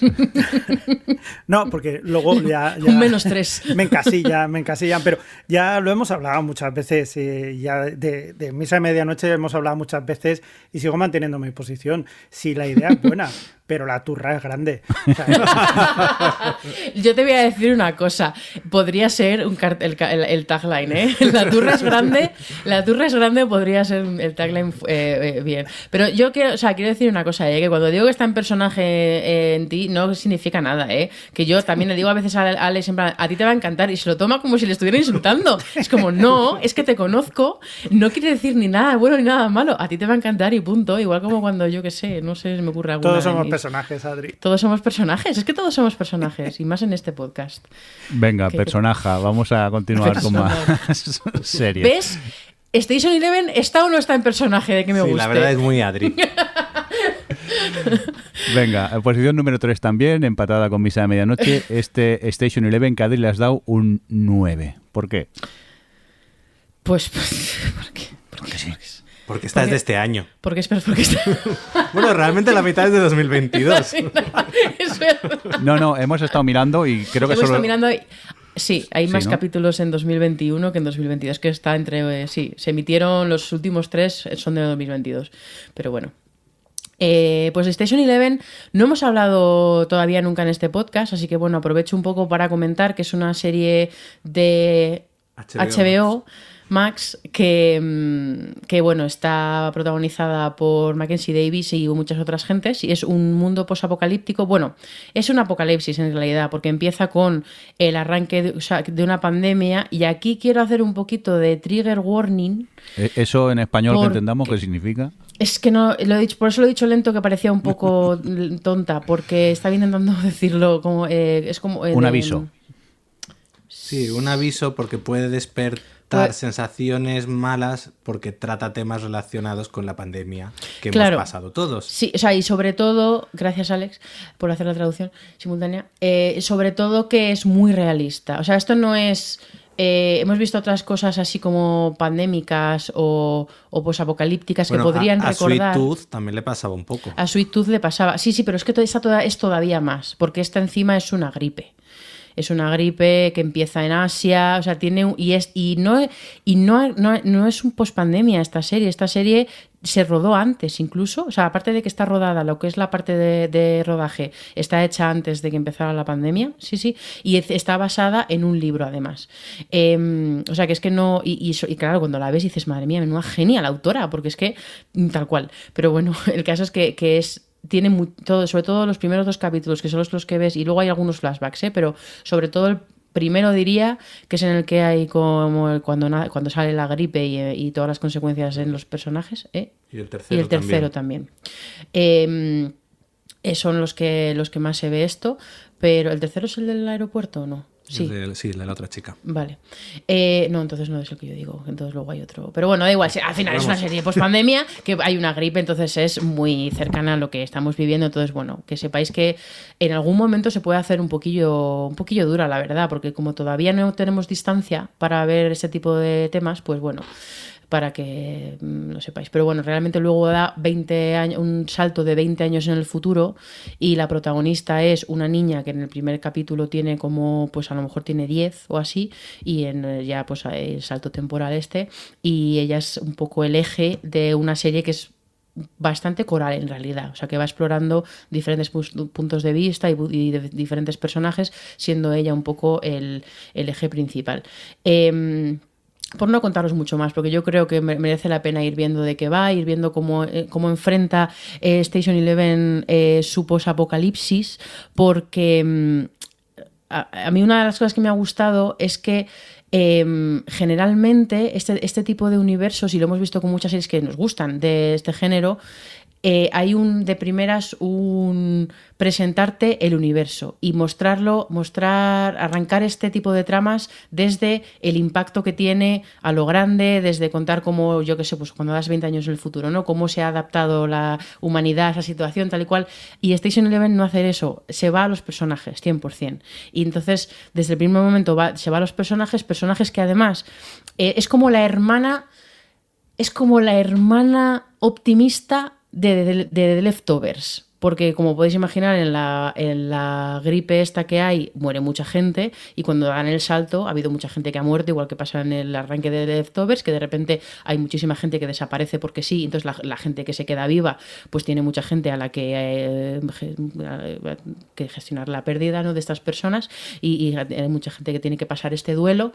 Eh, entonces, esto, de esto hay mucho también en, en Station Eleven, claro, pero está desde un punto desde otro desde otro est- estado mental seguramente men- mucho menos depresivo y mm, y además en Station Eleven tienen el elemento de la ficción y es que hay una hay un cómic por ahí hay un eh, la chica protagonista está en un grupo de gente que que mm, hacen representaciones, no voy a decir mucho más. O sea, como que hay un elemento de ficción dentro de la ficción que se utiliza mucho para, para hablar un poco de cómo las personas gestionamos ese tipo de pérdida, ese tipo de dolor y tal.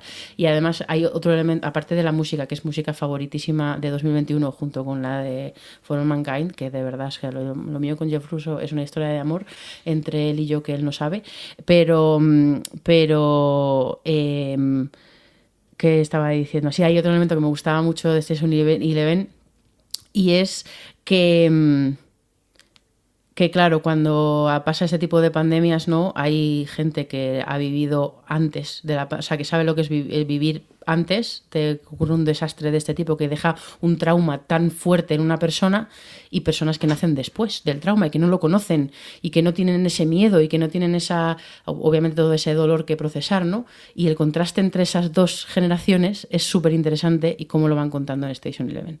Eh, por, por, por, hablar un poco, porque es que podría de verdad, o sea, me ha gustado muchísimo esta serie Eh, y además es que la forma es está contada de una forma de construida, de, o sea, como eh, de- fragmentada, con muchos flashbacks que utilizan mucho, lo que decía, ¿no? que está la ficción dentro de la ficción y también utilizan todas estas herramientas dentro de, de la edición para contarte muchas cosas de los personajes, un poco como hacía Heridas Abiertas en su momento, ¿no? de utilizar esta fragmentación para decirte cosas de las emociones de los personajes.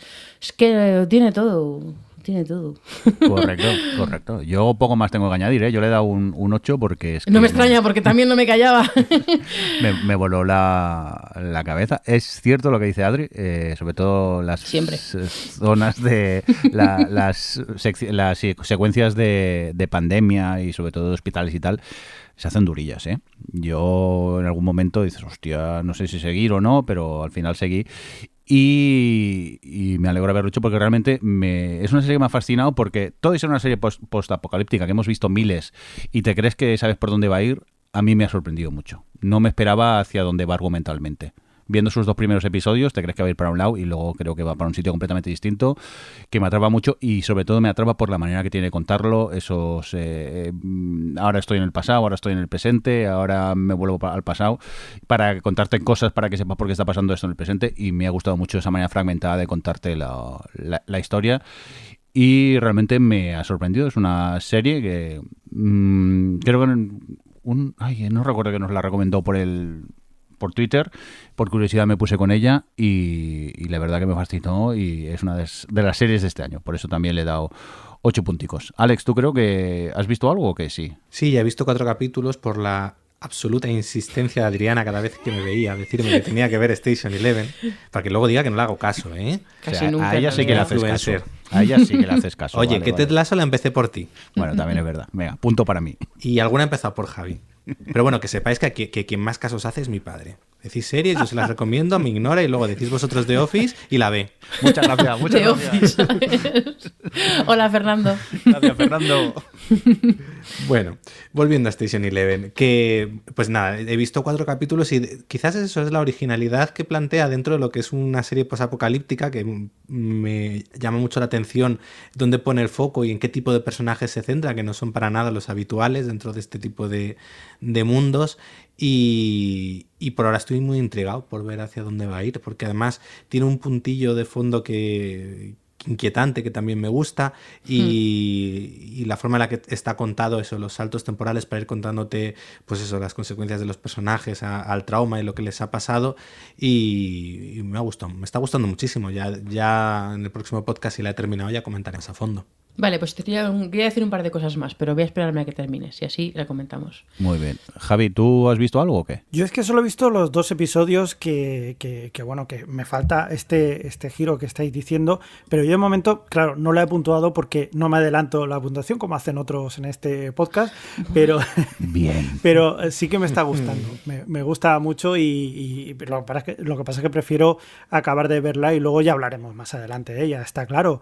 Pero me sorprende, me sorprende eh, para bien, eh, porque muchas de estas series apocalípticas o posapocalípticas siempre acaban sacando lo que es lo peor del ser humano, ¿no? Es decir, cómo puede ir todo a peor. En este caso, es de las pocas veces que tú puedes ver cómo se puede reconstruir una sociedad eh, basado sobre todo pues, en, una serie de personas que tienen pues, unos fundamentos que, que hacen que luego la sociedad vaya a ir a mejor. Y en este caso a mí me parece que, que- bueno, no lo sé, es que no me puedo adelantar, pero de momento lo que he visto me está gustando. No, pero sí, o sea, realmente lo que yo intentaba expresar, lo has expresado tú mucho mejor que yo cuando decía que era la hermana optimista de, de Leftovers, porque aunque sea difícil y sigue siendo, tiene el punto inquietante que dice Alex, tiene cosas muy difíciles, o sea, tiene, tiene o sea, es, triste en momentos, tiene cosas chungas, pero la esencia que tú comentas esa está ahí todo el rato. De al final hay gente buena que hace que que mantiene cosas de lo que es ser humano, que mm, no es solo sobrevivir, sino también vivir y disfrutar de ciertas cosas, ¿no? Y creo que está ahí desde el primer momento. Bueno, a lo mejor del capítulo 1 no, pero desde el segundo sí. Pero Javi, no, no te preocupes, ¿eh? apuntamos Station Eleven para el top 2021 que haremos en el agosto. eh, y- y Me va a perseguir para siempre ya esto, ¿verdad? El parche de actualización. ¿eh? Sí, sí, el parche de actualización, tranquilo. ok, ok. Venga, eh, oye, pues nada, vámonos a por el eh, número 2 con 18 puntos. La única serie que hemos dado votos todos los componentes de- del podcast. Está Mayor of Easttown. Me, me pregunto, o sea, hago un inciso, me pregunto cuál sería nuestro top si todos viéramos las mismas series. Sería, yo creo, completamente distinto, porque al final, claro, influye mucho que vemos cosas muy distintas y creo que al final por eso mola también el top, porque hablamos de cosas muy distintas. Pero, pero claro, al final ves el top y dices, solo hemos visto los cuatro Men of Easttown de, de las 13 series que vamos a hablar hoy aquí. Alex, tú que eres el que le has dado más mayor puntuación, 7 puntos, ¿por qué? Mayor of Easttown. Pues porque Kit Winslet, ¿no?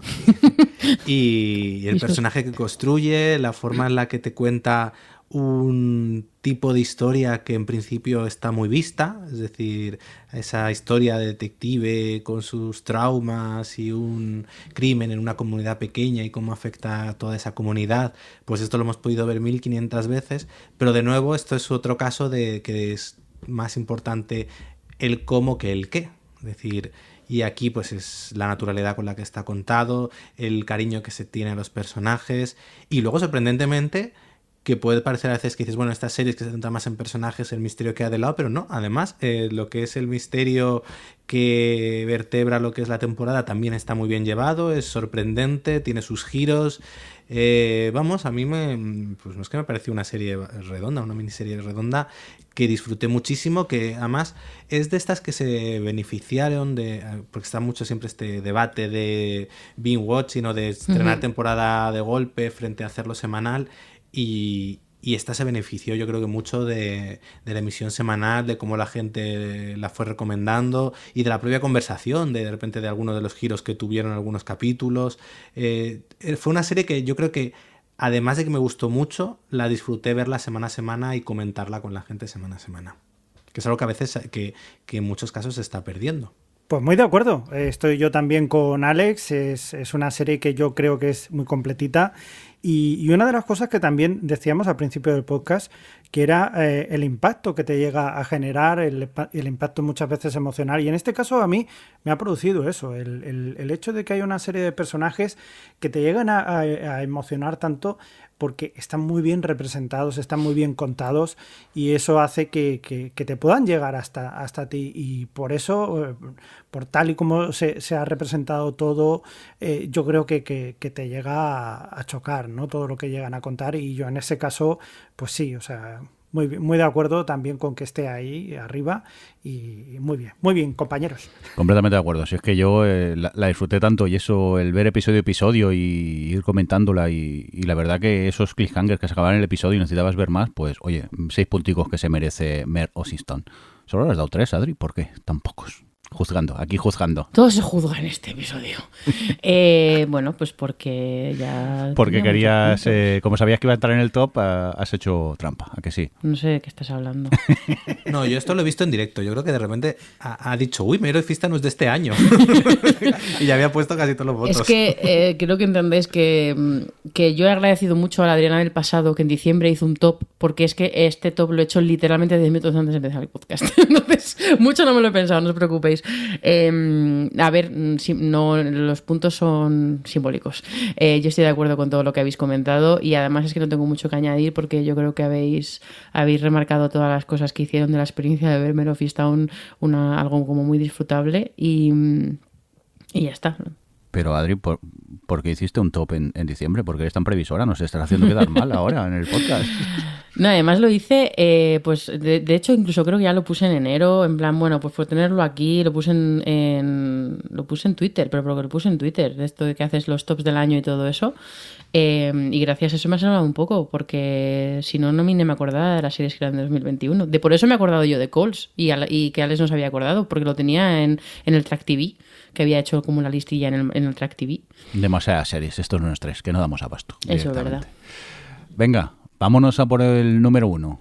23 puntos en total. Hemos votado tanto eh, Adri, Alex eh, como yo. Y dinos por qué. Yo no la he visto, ¿eh? A mí Ah, no vale. me juzgues ahora porque, porque no la has puesto, puta. Es que no la he visto. No sé. Vale, decir. vale, vale. Pues nada, estás obligado a verla, que lo sepas, Javi, que es un seriote. Ok. Eh, Alex, ¿por qué hemos votado a It's a Sin? Pero tenías que haber puesto un redoble de tambores de Drun y el de Winner is It's a Sin. Eh, no, no hay presupuesto, somos un podcast modesto, no tenemos esas cosas. Bueno, luego tú le das al botón ese editar que lo hace solo. Y salen unos tambores, venga, va. Dale.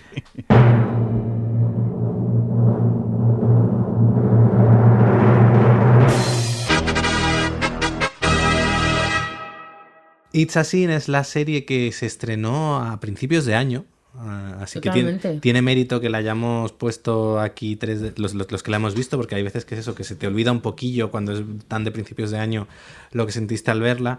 Y bueno, pues es esta serie de Russell T. Davis que se estrenó en España en HBO Max, si no recuerdo mal, que nos contaba, eh, nos seguía una serie de jóvenes en Inglaterra durante el comienzo de la epidemia del SIDA y cómo a este grupo de amigos pues les afecta eh, les, les afecta y qué sucede con ellos y a la vez te hace una pequeña radio- radiografía de la sociedad de esa época, de qué implicaba el VIH, cómo las familias, los amigos, cómo afrontaban esto. Como podéis imaginar, no es la serie más alegre del mundo, pero conseguía una cosa, y es que era en el retrato de sus personajes y las relaciones que había entre ellos, conseguía darle un... Es que no sabe- quizás no es optimismo, pero una vida y una verdad dentro de lo que te está contando que tú pasabas casi, suena muy tópico, pero a formar parte de ese grupo de amigos. Yo recuerdo que además Sí. Si sabemos si, si hemos visto series de Russell T Davis sabemos que es un poner aquí insulto muy grande y lo que hace en este capítulo realmente es lo mismo es decir él coge y durante el primer capítulo te enamora de una serie de personajes que luego lo van a pasar mal por las circunstancias Di la verdad te que va cuando- destruyendo poquito a poco Estábamos viendo la serie y estábamos pensando, no te enamores de este personaje, no te enamores de este personaje, no te- porque Russell T. Davis es muy mala persona. Sí, sí, todos los- es que nos la hace siempre. ¿eh? Siempre tiene un capítulo que te destruye. Correcto. Esta serie también. Y entonces, bueno, él, él- pero me gusta mucho porque no sé dónde leí o quién me lo dijo en Twitter, que realmente esta era, um, planteaba la serie como estas ficciones bélicas, que en el primer capítulo ves a los soldados en sus vidas antes de ir a la guerra y como luego, pues, en la guerra van muriendo y tal. Pues aquí era un poco eso, ves a, a este grupo de jóvenes, de amigos, de, de gente que realmente está empezando su vida con 18, 20 años y cómo de repente llega esto y trastoca pues todo, eh, todo. Está, pues eso, es una serie que pese al tema que trata, lo trata muy bien, lo trata con delicadeza, sabe ser, poner algo de luz dentro de todo, de, de- esta situación y, y está, es que es una maravilla de serie. Puede ser un, ya digo, puede ser un tema un poco difícil, pero yo recomiendo que la veáis porque es una gozada. Sí, pero aparte puede ser un tema difícil, pero mm, también hace visible algo que en, en su momento se intentó como ocultar. Y entonces, eh, a mí me gustó mucho esa serie por eso, porque eh, realmente, aparte, eh, en la edad que me pilló a mí, pues claro, te hablaban del SIDA y era algo que daba miedo, que te asustaba. Y realmente el SIDA es, es algo que da miedo, es una enfermedad que da miedo. Por suerte, con los años, eh, la cosa eh, ya no es mortal, ya ha mejorado. Pero sí que es verdad que en ese momento, eh, tanto en los medios, pues tampoco se intentaba hablar del tema, se ocultaba un poco. Y realmente todo lo que te cuentan, claro, yo aluciné, porque son cosas que en ese momento, cuando realmente ocurría, tampoco pensabas que podrían existir.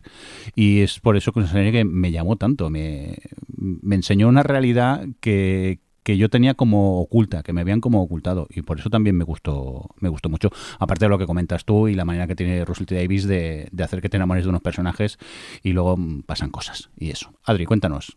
Eh, un poco eh, eh, por, por seguir por lo que estás diciendo tú, Jordi, creo que es una serie que habla muy, muy bien de la vergüenza. Sí. Y, y es muy triste.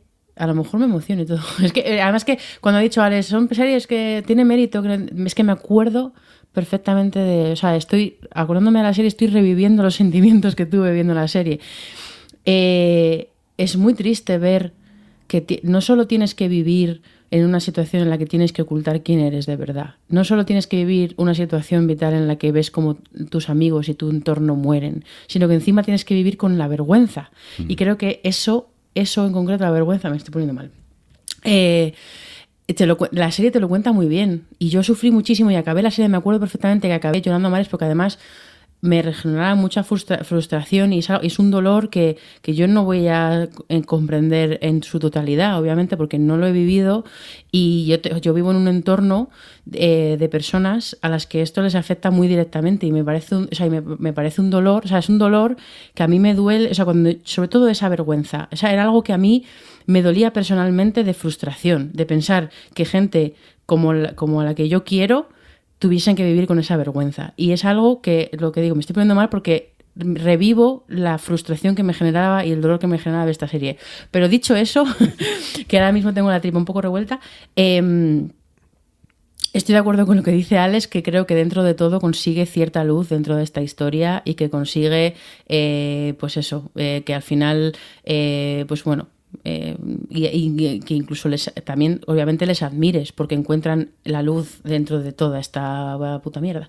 Eh, entonces, bueno, muy recomendable que a veces tienes sus momentos de mal trago, pero que creo que también Russell T. Davis tiene algunos momentos de concesión de, pues eso, encontrar esa, de intentar no quitarle la importancia ni el peso ni el drama, pero sí, eh, pues mostrar cómo a pesar de todo, pues sobre todo por la amistad que se, cómo se tenían entre ellos, la mitad del apoyo, toda esa red que se crea, todas esas cosas, pues no dejan de ser un pequeño oasis dentro de toda, de todo este desierto de, de, de, pues lo que decías tú, Yori, ¿no? De miedo, de, de vergüenza, de enfermedad, de todas estas cosas. Vamos, que es un serión, pero que Sí, vais a llorar, ¿eh? Directamente llorar vais a llorar, porque realmente lo que ocurre es, es jodido, pero también es eso, tiene un, un halo de esperanza que también eh, está muy bien esa serie. Es que es un, un serión que encima son muy pocos episodios, creo que son cinco episodios. Sí, son cinco episodios solo. Cinco eran, sí. Pero Por sí, sí. suerte.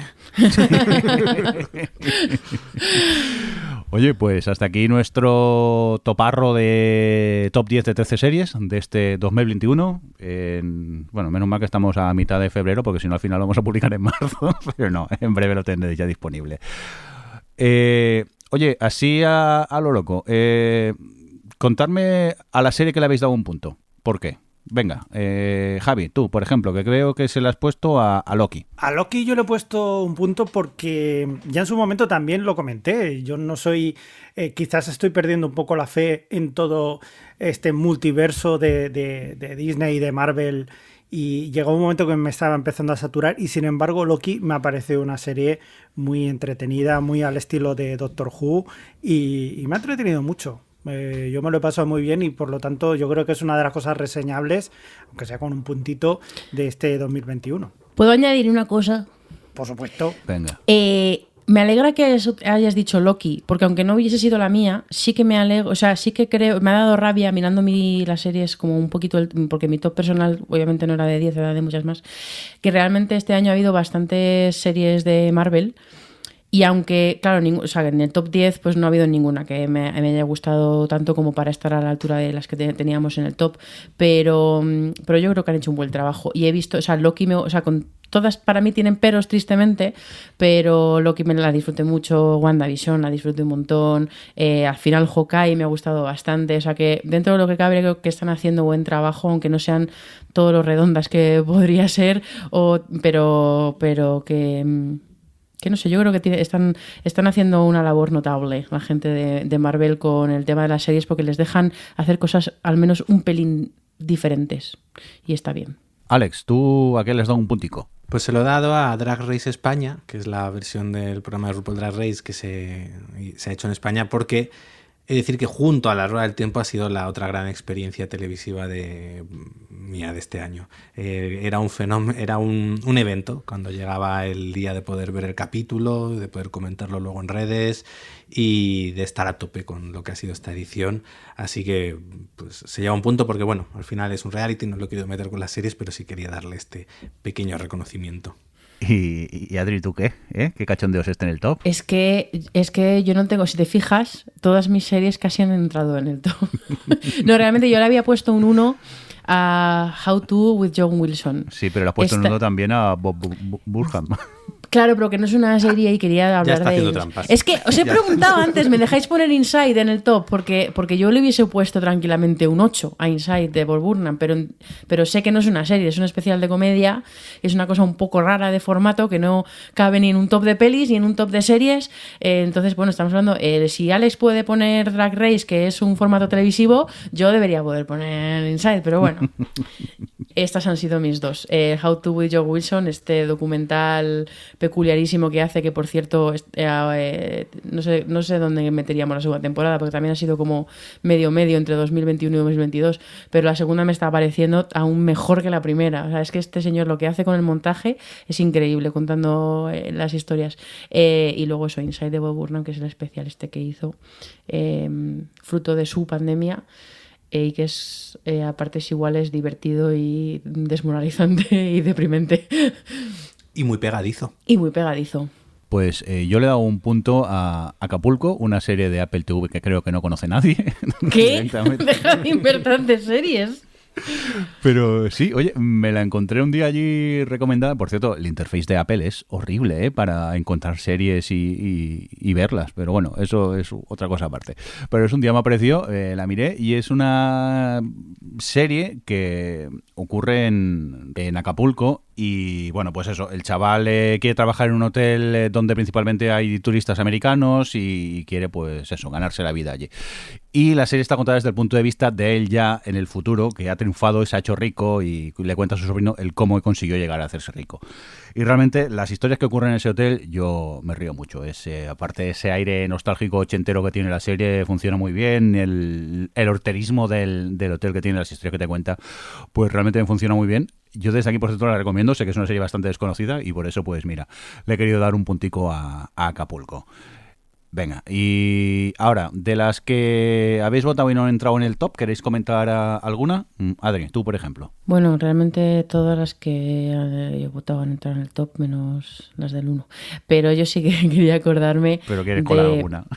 Quiero colar alguna. Pero bueno, solo quiero, solo quiero decir un par. Una sería The Other Two, que no ha entrado en el top y que realmente ahora dudo si es del... Sí, yo creo que la segunda temporada sí, sí, la es segunda del temporada es, 21, ¿no? es de este año, sí. Bueno, el año anterior, 2021.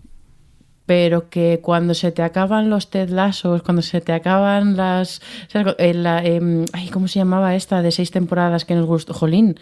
Se- que Schitt's Creek, cuando se te acaban estas comedias, de repente, pues bueno, de The Other Two, para mí me costó un par de capítulos a lo mejor como pillarle el truqui, pero la verdad es que lo pillé enseguida y va mejorando. La segunda temporada es muchísimo mejor que la primera, pero vamos, la primera ya es súper divertida y la dinámica que tienen ellos dos es, es fenomenal.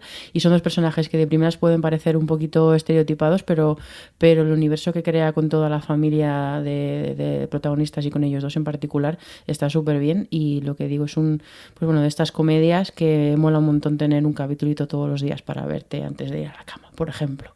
Em, y ha sido como lugar feliz, sí. Estoy de acuerdo contigo. ¿eh? Yo la vi la primera temporada en su momento, vi dos- los dos primeros episodios y no seguí porque no acabé de, conectar. Pero mm, gracias al, mensaje que me mandó tu amigo Dani, me puse con ella y la verdad que la disfruta muchísimo. ¿eh? A la que pasan esos dos primeros capítulos que todavía no acaban de pillar el truco, va mejorando y la segunda temporada me parece redondísima y también la he disfrutado mu- muchísimo. Lo que pasa es que no, no le he dado punticos. Pero quieres destacar más cositas, ¿no?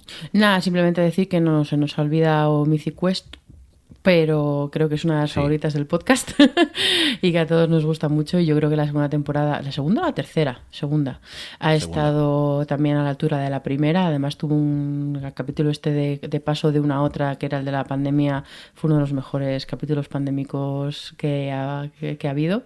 Y. y bueno, pues esto, que, que- que tuvieron una muy buena idea de, de planteamiento para la segunda temporada y, y ha sido muy divertida también. O sea, eh, muy bien de comedias. Javi, ¿alguna que quieras destacar? Pues sí, a mí me gustaría destacar la segunda temporada de The Great, la, la serie que está basada eh, ligeramente eh, en la historia de Catalina la Grande, que me parece, me sigue pareciendo maravillosa. Tiene unos diálogos que son para enmarcar directamente. O sea, aparte de todo lo que visualmente puede ser espectacular y las interpretaciones, me parece que los diálogos que tienen son una de las cosas más divertidas que, que he visto en mucho tiempo. Y, y, bueno, no sé qué más. Reyes de la Noche, que es una de las series que también Ostras, sí. eh, pasó esta temporada, que, que, que, ha sido una lástima que también la hayan cancelado, pero que se puede ver muy bien esta primera y única temporada. Ese, esa lucha entre dos grandes ases de, del periodismo deportivo que, que ahí hay conflicto, amigos, y, y la verdad que es, es muy entretenida también y luego hay más, pero bueno, que no pasa nada, que ya hablaremos en la actualización que hayamos En agosto, ya hablaremos en el especial agosto top. vale, pues aprovecho yo y como Alex el capullo le han entrado todas menos la de Drag Race que ya hablamos. Digo, joder, qué, qué, qué, bueno es Alex. Ahí que tengo poniendo... buen gusto. Sí, sí, ya veo, ya. Mirindo, Mirindo, ¿te das cuenta que somos sí. Los... O sea, nosotros se nos han quedado cinco a cada uno fuera del sí, top. Sí, sí, O sea, a ellos se les han entrado casi todas. O sea, sí, todas o casi verdad. todas. Que, qué fuerte. Que, ¿Qué, ¿Qué, hacemos nosotros? Que con no tenemos vida? ni idea, Javi. Vamos a hacer un podcast, nos vamos a separar. Vamos a hacer un podcast de señores mayores ya hablando de televisión y quejándonos. De. Esta serie es una mierda. Oye, pues dejarme que recomiendo yo Only Murders in the Building, una serie que di disfruté muchísimo, que la vi semanalmente en, Disney y estaba enganchadísimo y ya sabéis, esta eh, serie que hace un poco de homenaje a la vez que también se ríe de los podcasts esos de, asesinatos, estos eh, donde tres fans de, de, estos podcasts de repente se encuentran envueltos en un asesinato y deciden crear un podcast para resolver el, el crimen y a mí me pareció muy, muy divertida. No sé si alguno de vosotros también la había llegado a ver. A mí me gustó mucho, la verdad, disfruté un montón. Este estás a ver, es una serie que creo que pues es una cosa así como ligerita, que sí, no, sí, tiene, sí. no tiene más pretensiones, pero las pretensiones que tiene las cumple con creces y además tiene algún capítulo muy interesante. El capítulo este de que el mudo eh, me sorprendió un montón. Eh, en fin, yo la me parece como muy simpática y también de esto muy agradable de ver, básicamente. Se ve muy bien. Bueno, pues eh, Adri, antes de irnos, ¿no vas a hablar de Survivor, en serio? Es que aquí se me coarta todo el tiempo, pero yo, o sea, Survivor... Es, es, bastante probable que Survivor siempre esté en lo top del año, la verdad. Pero aunque, aunque es cierto que Survivor Estados Unidos está, un poco, está bastante de capa caída desde hace varias temporadas, pero es que Australian Survivor eh, sigue en el top y es que la octava temporada de eso, del, del Survivor de Australia. ¿Esa cuál es? Eh, ¿La de verano? ¿Más o menos? Sí, vale. sí, sí. Eh, fue increíble, fue fueguísimo y, y, además que tiene mucho mérito porque encima Survivor, Survivor en Estados Unidos, ¿cuántos capítulos son Alex? ¿12, 13? 16. 16. Pero es que Australian Survivor tiene, lo estaba buscando, la temporada 8, que es la que yo estoy hablando, tiene 24, porque tiene como entre 2 y 3 capítulos semanales dependiendo de la semana, porque hacen domingo, lunes y martes generalmente. Y de hora y 10 Y de hora y pico, son como dos de hora y 10 y uno de 50 o algo así. Eh, son, son muchas horas y, y es que es fueguísimo todo el rato. Y es que, claro, al final depende mucho de lo primero, por una parte de, de lo bien que se manejan los productores australianos para, para mantener la llama viva y, y, luego con el casting, claro. Y es que este año el casting... Eh, o sea, ese año fue, fue, fue, fue maravilloso. Este año ahora mismo ya ha empezado una nueva temporada, llevamos como, no sé si siete o así, ¿no, Jordi? Eh. Sí, diría que, es seis. un Blood vs. Water de estos, uno de, uh -huh. de, de que, que, concursan por parejas. Y bueno, de momento está bien, pero, pero o sea, que les está muy entretenido, pero de momento no está siendo tan, tan top top como, como el año pasado. Pero es que el año pasado también dejó un list, el listón muy alto, la verdad. Eh, así que sí, Survivor, como decían en Ted Lasso, si fútbol is life, eh, Survivor is life. Venga, pues eh, yo si queréis alargamos el podcast eh, siete horas más porque me está este me parece cortísimo. Eh, pero bueno. es verdad, se me hace raro. Estamos aquí yo que todos en plan, no tenemos nada más que decir, seguro. pero creo que vamos a dejarlo aquí. Hasta aquí este top 2021 de ese top 10 de 13 series que hemos grabado en febrero. Siempre la última nosotros. Eh, Adri. Adiós. Alex, hasta luego, adeu. Mira, yo hay una cosa que quiero añadir. Y es Pero bueno. Que yo creo que el top de 2000 que haremos en marzo de 2023 sobre este año, yo te adivino las dos primeras de Adri. Señor de los Anillos y All of Mankind segunda temporada. Tenía que dejar la Hasta luego. Adiós. Bueno, ya que tienes a Adri delante, daré una colleja de mi parte. Eh, Javi, hasta luego. Cuídate mucho, bicho. Goodbye. Ahora, y un cordial saludo de quien nos acompañó, con vosotros el señor Mirindo. Hasta luego. Hasta luego. Adiós. O Televisión Podcast, el podcast de la cultura audiovisual.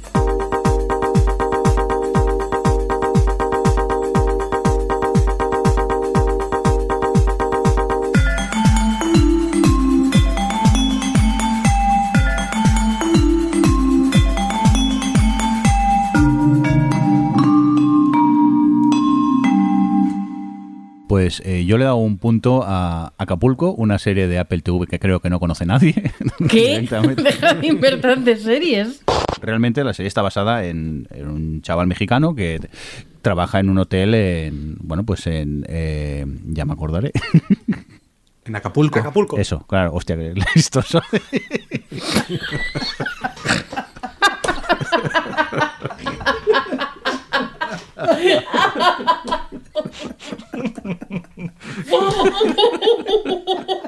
Esto se queda como gazapo al final, ¿eh? O sea, me merezco la humillación pública. Una serie llamada Acapulco, ¿dónde va a pasar?